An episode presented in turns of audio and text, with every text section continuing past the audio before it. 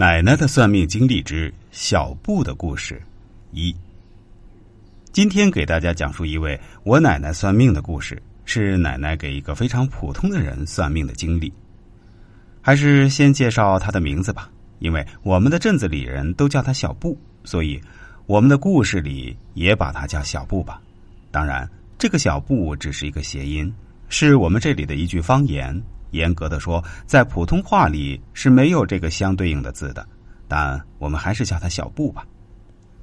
小布是一个太过平凡的男人，中等身材，留着寸板头，穿着朴素的衣服，长得不帅也不丑，没有什么特长，没有什么能耐，当然也没有什么脾气可言。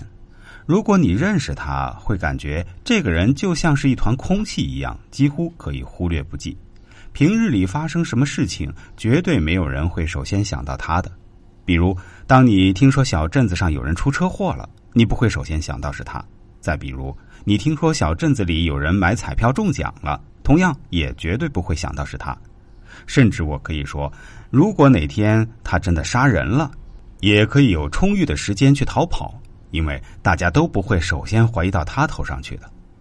所以我要说，这个小布绝对是个纯粹的路人甲，而且他是真正属于那种中等身材男人，身高一米七左右，体重一百三十斤左右，这几乎就是中国男人的平均值了。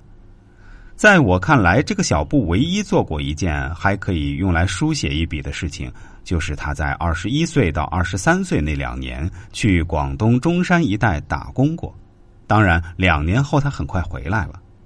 我们小镇子里去过广东、浙江一带打工的不计其数，这也不能当做小布的一个什么特点或者什么值得炫耀的事情。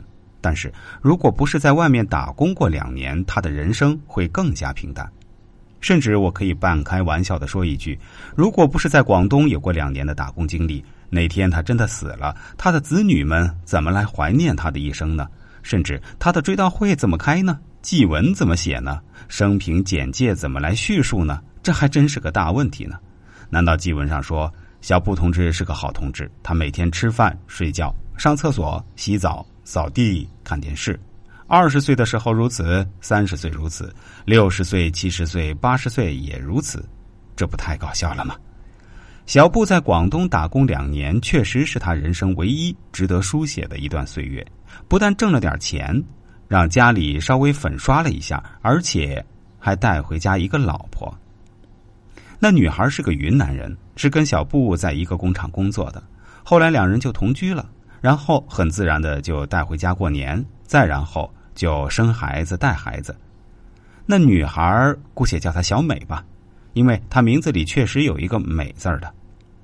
小美长得也确实人如其名，很美，很漂亮，皮肤非常。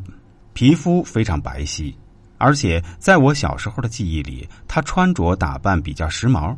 当然，只是我小时候的印象而已，不能代表她就是个真正的时尚达人。毕竟，一个打工妹哪有那么多钱来打扮自己呢？不过，她毕竟还是在广东生活过几年，还是把一些我们小镇子里人没有见过、没有听过的生活习惯、穿衣习惯带了回来，也给小镇子里带来一抹亮丽的。温暖色彩。